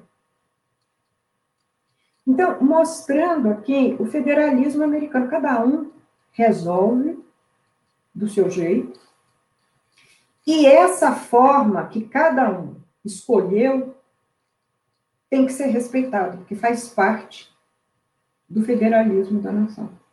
Então, tem estados que pode se ver prejudicado nessa numa mudança. E para mudar, você precisaria da anuência e do acordo dos 50 estados, que é uma coisa difícil de se conseguir também. Né? Vamos ver a partir dessa eleição se há alguns passos nessa direção. Né? Mas nós temos que acompanhar. É um sistema muito resistente. Deixa eu trazer de novo perguntas aqui que estão sendo colocadas pelos nossos comentaristas. Trazer, então, o, a, a, conversa para os dias de hoje, para o que está uh, sendo debatido nessa eleição, né? Já se falou da questão econômica, a questão da segregação racial. A Patrícia Dias pergunta aqui para a senhora qual a importância da questão migratória no debate eleitoral. Como essa questão está sendo tratada? Olha, a, a questão imigratória ela foi muito importante no, no, no, na eleição, nessa primeira eleição do Trump. Né? Tanto que a questão do muro era uma grande. foi chamada né, do, do, do Trump. Ele jogou luz em cima disso. É óbvio que isso continua, né? Porque o, o Trump, uh, como eu disse para vocês, o Trump tem, tem uma pauta grande, né? A pauta dele não é só antirracista, ele tem uma pauta, uh, a pauta do trabalho, ele tem a pauta também da imigração, né? Só que a questão da imigração, neste momento, ela, ela não está tão relevante como ele foi na eleição de 2016. Né? Mas o Trump está falando com o eleitorado que questiona a imigração. Então, ele, ele, ele tem, tem posições com relação a isso, não tenha dúvida. Né? Ainda que é, uma parte grande dos latinos vai votar no Trump. Né? Uh, os latinos são bem divididos, e, e, e, vocês sabem, o, o, eleitorado latino nos Estados Unidos passou o eleitorado negro. Né? O eleitorado negro está em torno de entre 13% e 14%, e o eleitorado latino chegou a 18%. Uh, então, uh, e ele é bem dividido. Então, o, o, Trump tem que, ele é contra a imigração, mas ele tem que ter cuidado aqui também, né? Porque, é, em geral, os latinos votam nos democratas. Mas você tem ali na Flórida um, um grupo que é bem, bem, bem simpatizante do Trump, costuma votar no Trump, né, que são os, os cubanos de direita, e uh, tanto que a Flórida é um estado chave, né, nessa eleição, porque você não sabe. As indicações é que o Biden leva, mas isso pode mudar a qualquer momento. Né? As indicações são de que o Biden tem oito pontos na frente, é, 8,4 a última vez que eu vi, Uh, é bastante, é mais do que a Hillary Clinton teve, né? É, a Hillary Clinton teve, acho que 3,4 de diferença. Então, o Biden está é, tá com uma dianteira boa, mas é muito interessante porque a gente não vê nos Estados Unidos entusiasmo, exatamente porque tá, estão escaldados com a eleição de 2016 é, temem essas ameaças, essa desestabilização que é fomentada pelo atual presidente, né? E então vamos ter que esperar, né? Vamos ter que esperar para poder a questão das chamadas fake news, ou das mentiras em massa na, na eleição. A gente fica aqui um pouco chocado de ver, é, isso agora faz parte do cenário, no Brasil a gente está vendo isso muito claramente, é. mas nos Estados Unidos a gente tem, é, inclusive, teorias conspiratórias, né, como essa difundida pelo grupo QAnon, né, de uma rede de pedófilos, que os democratas, é, uma coisa escalafobética, assim, ah. mas que tem adesão. Ele estava lendo que tem 40 candidatos espalhados pelos Estados Unidos que advogam essas, essas teorias, e o Trump sempre namora um pouco com isso. Mas como explicar esse tipo de elaboração? Quer dizer, que parece uma coisa tão além de extrema-direita, é, é, de parte, é uma coisa tão fora da realidade. Como explicar que isso possa ter reverberação na sociedade americana, pelo menos uma parcela? Bom, isso é devedor das redes sociais, né? É, é o que nós chamamos, às vezes, de algumas, de alguns, uh, do ambiente tóxico das redes, né? Uh, agora, eu penso que isso é estratégia, porque quem acredita que a Terra é plana? Eu penso que é estratégia é estratégia desestabilizadora, porque isso desestabiliza, né? Pelo menos para uma grande parte, é desestabilizador, né? É, é claro que você tem um, um, um grupo, grupos que estão hoje na, na internet, uh, de pessoas que às vezes acreditam em coisas que estão mas mesmo assim, a ideia de que a Terra é plana, quem quem quem quem está fazendo isso tem má intenção, não é? Tem má intenção. Agora, porque ele sabe que a Terra não é plana. Agora, a recepção disso é algo que nós ainda precisamos entender. Isso precisa, a gente precisa estudar muito. E eu vou, vou dizer para vocês, as redes precisam ser estudadas e rapidamente, né? Porque essa recepção, nós é uma coisa impressionante. Né? Como é que pega e como é que uma, uma notícia dessa nas redes, é, em minutos, ela, ela alcança um público que é extraordinário. Então, é, dar conta disso é, é algo aí para o futuro e é uma grande interrogação. Tá? Então, eu não tenho como responder para vocês é, é, sobre essa recepção, porque eu faço a mesma pergunta. Mas, gente, como é que isso, como é que isso tem, tem penetração? Não é possível que isso tenha uma penetração tão extraordinária e que se vá repetindo, né? É uma coisa, né?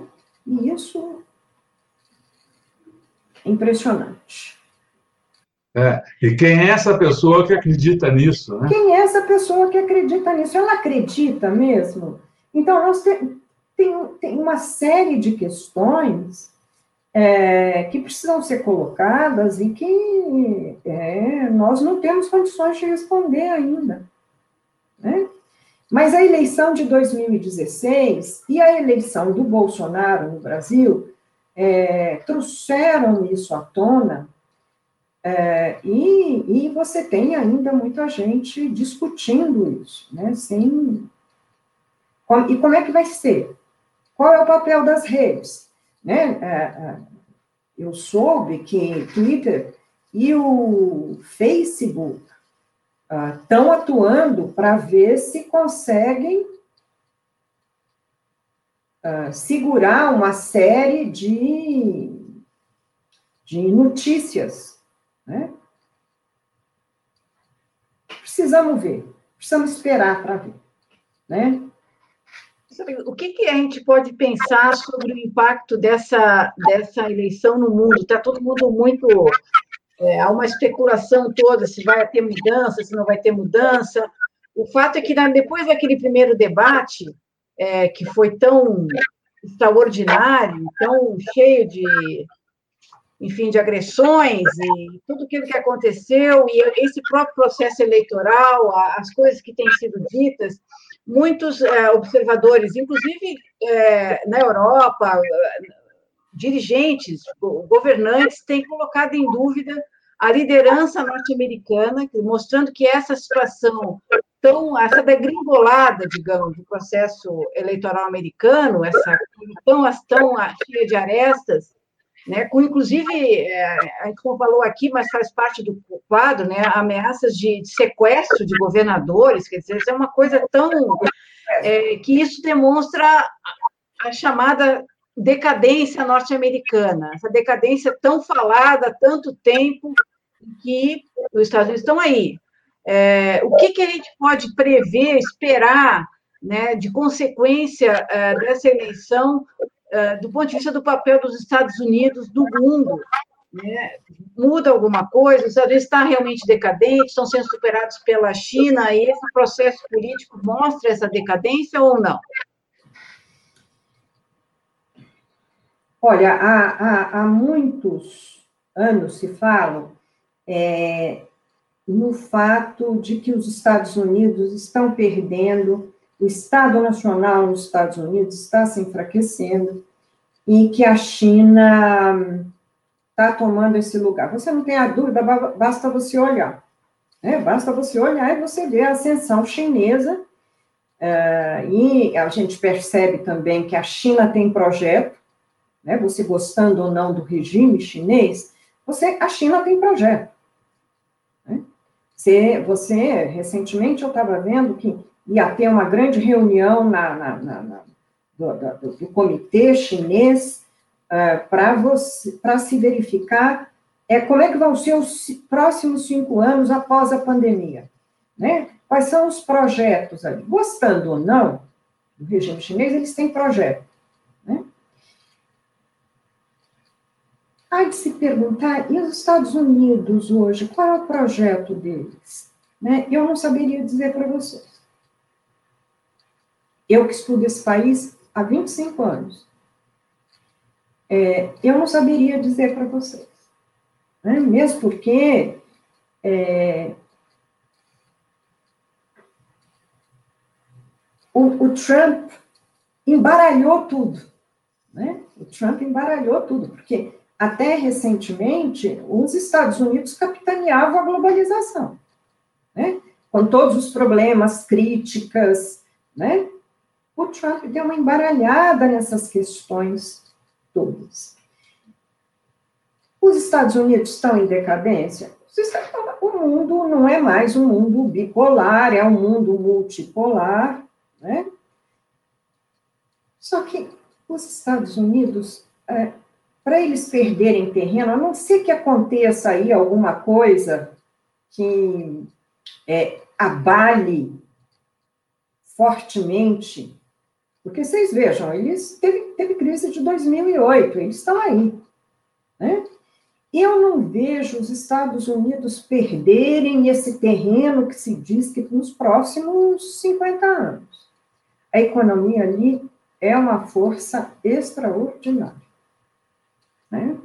Então, eu não vejo, claro. O poder militar também, né? O poder militar é extraordinário. Eu não vejo essa. essa uh, é claro, estão perdendo, mas você não vê isso a curto prazo. Eu não vejo, pelo menos, a curto prazo. A não ser que aconteça algo que mude algo drástico, que mude completamente o panorama. Né? Agora, é, vamos ver como vai ser equacionado aí uh, esse período Trump. Como é que vai ser equacionado? Como é que vai ser? Como é que vai ser essa eleição? Nós precisamos esperar um pouquinho para poder ver, né? Até para pensar é, se eles vão mexer no Partido Republicano, se eles vão mexer no sistema eleitoral, se eles vão rever o projeto do país no mundo. Precisamos, precisamos esperar um pouco. Em relação a em relação à América Latina e o Brasil, é, muita gente falando da, do Tina Morrow, é, os Estados Unidos é, vão, não importa o que aconteça amanhã, vão considerar a América Latina o seu quintal e o quanto uma derrota, eventual derrota do, do Trump afetará o Bolsonaro aqui. Olha, eu, eu não tenho dúvida que eu, eu, você tinha até perguntado, eu acho que eu não respondi adequadamente, sobre a questão da eleição no mundo, né? É, o jogo que está sendo jogado nos Estados Unidos é o jogo da extrema-direita. Então, uma derrota do Trump é importante para o enfraquecimento dessa extrema-direita, se é que, ainda que ela tenha sido ativada, mas ela, ela, ela seria um recado interessante para essa, essa extrema-direita. Ainda que, mesmo que o Trump, o pessoal já fala trumpismo, né? Mesmo que o Trump uh, perca, essa extrema-direita foi, foi ativada. Como é que você vai fazer para baixar essa fervura? Eu não sei, vamos ver. Né? Uh, então, agora, mundialmente, sob meu ponto de vista, a, a, a derrota do Trump, ela atinge essa, essa extrema-direita que é, é, esteve, que chegou aos holofotes, né, recentemente, e é claro que atinge também o Bolsonaro. O que vai acontecer, né, é, como disse um historiador conhecido, Robesbal, o historiador é profeta do passado, né? O que vai acontecer, é, nós precisamos esperar, né? Ah, eu, não sabemos se o Bolsonaro vai ficar isolado, não sabemos se o Bolsonaro vai querer liderar essa extrema-direita, né? Nós não sabemos o que, que vai acontecer. Então, no meu caso, né, quando se fala muito do presente ou de um futuro imediato, eu, eu, eu atuo mais como cidadã do que propriamente como historiadora, porque né, para o historiador falta instrumental para fazer análise de conjuntura. Né? Então, uh, a gente vai ter que esperar um pouquinho. Mas eu não tenho dúvida que seria um golpe. Seria um golpe, não. Né? Quer dizer, você, como é que fica? E depois também, é, até já se perguntou se os ventos não estariam mudando, né? Porque uh, você teve, tem a questão do Chile, como o Chile uh, uh, reagiu ali a, a, aos movimentos, é, eleição boliviana, quer dizer, é, nós, o que se falou que a direita estava ganhando terreno, é, eu acho que a gente tem que esperar aí para poder ver se ela está ganhando mesmo, né? Ou se os ventos estão mudando. Eu espero ter contribuído.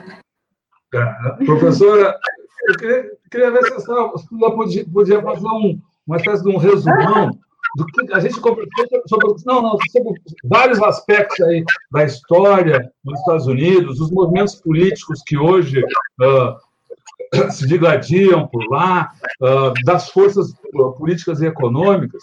Uh, qual é o país, ou como a gente pode fazer um desenho desse país que não é que ele chegue amanhã às eleições presidenciais, que amanhã ele completa o seu processo de votação para as eleições presidenciais. Que país é esse? Eu vou repetir o que eu já falei aqui. É uma democracia que convive com elementos antidemocráticos. E eles vão ter que se haver com isso. Tá?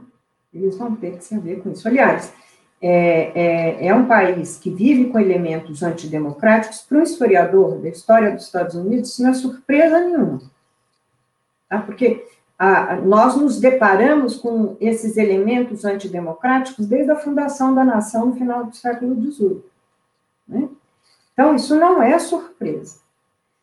Uh, agora, eles vão ter que se haver com isso, porque uh, eles criaram, até para eles mesmos, é, essa imagem do país que é a democracia mais antiga do mundo. Né? Então, eles vão ter que se haver com isso, com essa, com essa, uh, com esses últimos anos, né, uh, onde eu não vou falar democracia, mas onde o processo eleitoral deles, que segundo eles é o processo uh, democrático, tá, foi colocado em questão, né? É, seria interessante a gente é, reiterar que os Estados Unidos têm eleição desde 1789. Eles nunca deixaram de ter eleição. Mas democracia não é só eleição. Porque, às vezes, quando se fala em democracia, se fala em eleição. Né? Democracia não é apenas eleição. Né? Então, é, é, é, eu penso é, definir que país é esse é como definir o Brasil, não é, Rodolfo? Que país é esse? Não é? Então, é, neste momento né, da história dos Estados Unidos, é, eu prefiro é, tratar do que está acontecendo agora, né?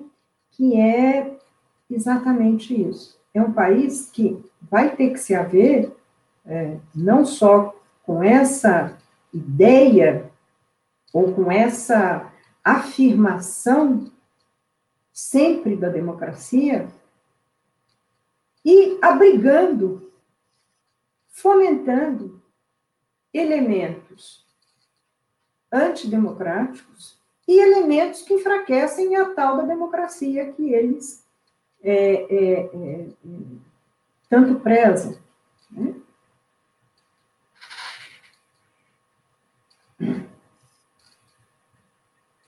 Daria para dizer que né, essa contradição entre ser democrático e ter elementos democráticos é, está hoje num nível mais agudo, quer dizer, a democracia, de fato, como tem 500 livros falando, está em questão, como a senhora falou, está em questão, a democracia é, existe nos Estados Unidos, dá para dizer, ou como muita gente diz que é, são dominados pela, é uma plutocracia, é uma, enfim, é uma, é um, é um sistema que acabou sendo capturado pelas corporações e que isso é uma ficção, não tem democracia nos Estados Unidos, que esse processo está todo corrompido, é, e que a própria ascensão do Trump levaria a essa, a essa, esse questionamento maior se há ou não democracia nos Estados Unidos.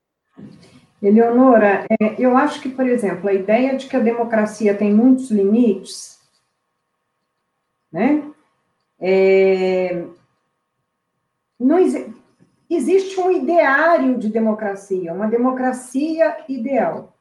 Mas é, todo mundo que trabalha com democracia sabe, a democracia tem os seus limites. E o, os países têm, lidam com esses limites. Né?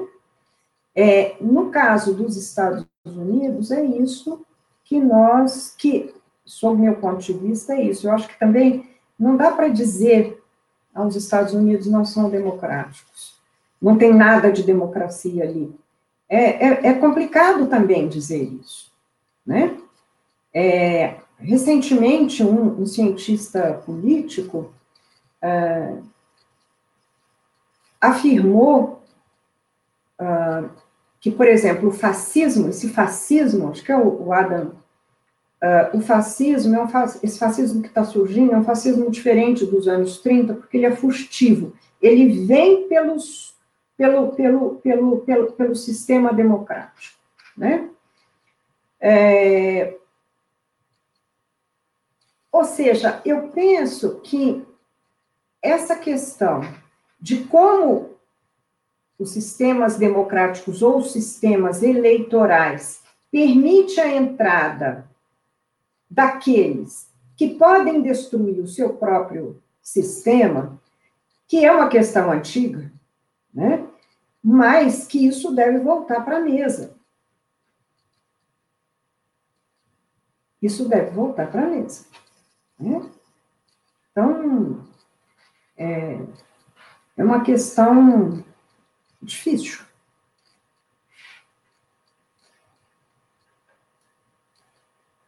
Deixa eu só trocar aqui. Bom, professor, a gente está. Ah, tudo bem. A gente está falando de eleição eleição, precisamos é. ver qual é, saber qual é a sua opinião sobre eh, quem vai ganhar e como é que a senhora chega a essa opinião. A gente está vendo uma, uma, uma, uma enorme participação eleitoral antes do dia mesmo, né? Está vendo uma, muita gente votando antes, isso parece, enfim, como é que a senhora vê essa? Quase 100 milhões, desculpa, quase 100 milhões, né, já votaram. É, é claro, tá, nós estamos vivendo um período de pandemia, né, com crise econômica, com alto desemprego, né, ah, eu não sei quem vai ganhar. Tudo indica que é o Biden. Tudo indica que é o Biden. Ele está com uma boa dianteira, né? Mas eu prefiro esperar para poder ver, né? É, é, há muita ameaça no ar, há muita. Uh, acho que tem que esperar. Agora, as, as pesquisas dão o Biden numa, com uma boa margem de segurança aí. Né? Vamos ver se elas não erram, porque elas erraram ano passado, na última eleição, né? na eleição de 2016. Então, vamos esperar. Né? As, as indicações é que é Biden. E esperemos que seja, não é? Porque é, eu acho que o Biden é hoje um candidato uh, que uh, é, é o homem, ele não é uma, um, um, expoente do Partido Democrata, nunca foi, né? É, mas ele é um homem que passa o oposto do Trump, que é estabilidade. Se o Trump é um agente desestabilizador, o, o, o Biden uh, entraria exatamente com vamos refazer o sistema, vamos fortalecer o sistema, porque ele é um homem, um quadro ali do Partido Democrata e que foi formado nesse sistema. Né? O Trump entra como esse outsider aí na política. Né? Então, vamos ver uh, uh, o agente da estabilidade, mas vamos ver uh, como é, se ele ganhar, como é que ele lida com, se ele, se ele ou o Partido Democrata mexeria nesse sistema que é tão conflitante, né? Esse sistema eleitoral que é tão conflitante. É, lembrando que o próprio Biden se coloca como um, um, um ator do Partido Democrata que está fazendo uma ponte para uma nova geração, né? E aí com as deputadas uh, que estão em evidência, como a Ocasso, né? Uh, uh, e que devem tomar frente aí na, Lembrando é, que, que o Biden, como a Kamala Harris, e são de um centro político. Eles atuam a partir, aliás, como também era o Obama, né? Eles atuam a partir ali de um centro político. De novo, vamos esperar para ver. Eu, nesse caso, estou tô, tô é, falando não como historiadora, mas como cidadã. Eu preciso, me esperar para ver. Está né? é, tá tudo muito incerto, apesar dessas margens aí da, da, positivas das pesquisas. E, e se, se, ele ganhar, uh, digamos, de, uh, acreditando que as pesquisas estejam corretas, ele também vai ter uma posição muito vantajosa uh, para governar, porque também, de novo, estando corretas as pesquisas, ele deve, a, ele deve ter um Congresso, uma, uma ampla maioria no Congresso, tanto na, tanto na Câmara quanto no Senado, né?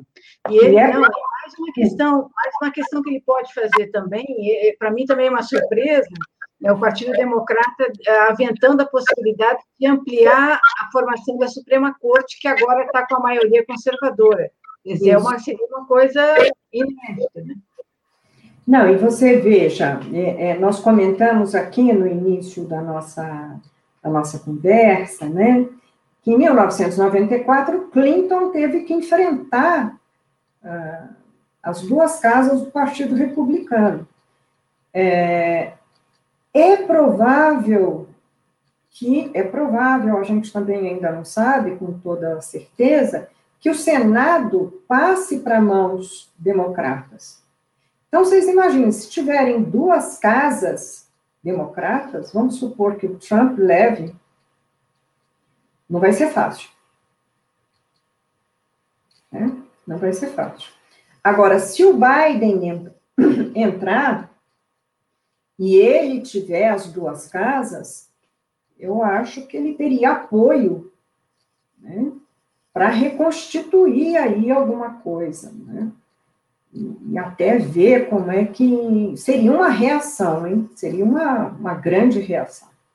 Vamos esperar para ver.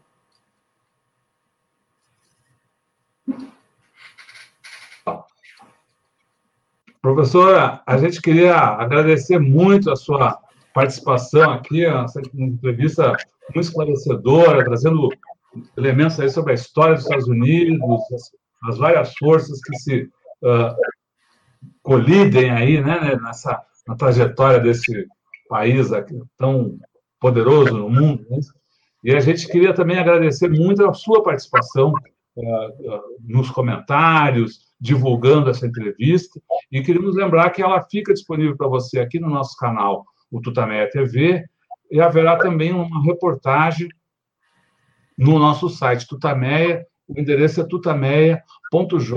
tutameia.jor.br. E queríamos convidá-lo também, e convidá-la, a que se inscreva no canal para receber sempre avisos de uh, novas entrevistas, novas reportagens que a gente está sempre uh, produzindo. Dito isso, Dito isso aí, a gente queria convidar a, a, a professora Mary Junqueira a agora, sem nenhuma pergunta, a dar o, o seu recado para o pessoal que está nos assistindo e que vai seguir com a gente pela internet afora. É, bom, primeiro eu quero agradecer imensamente o convite, foi um prazer imenso conversar com vocês sobre Estados Unidos, né? história dos Estados Unidos, o presente dos Estados Unidos, as incertezas todas que nós temos. Mas se eu tenho um recado para deixar, é que a gente durma pensando nesses anos, não é? Esses quatro, quatro anos nos Estados Unidos, nesses anos que nós temos vivido é, no Brasil, e como democracia é algo que a gente não pode descuidar, nem lá, nem aqui. Né? Olha os riscos. Olha os riscos. Tá? E eu termino, então, com, com isso. Vamos ter cuidado com esses riscos. Tchau. Muito tchau. obrigado, Obrigada, professora. Tchau. Tchau, pessoal. Até logo. Tchau. tchau.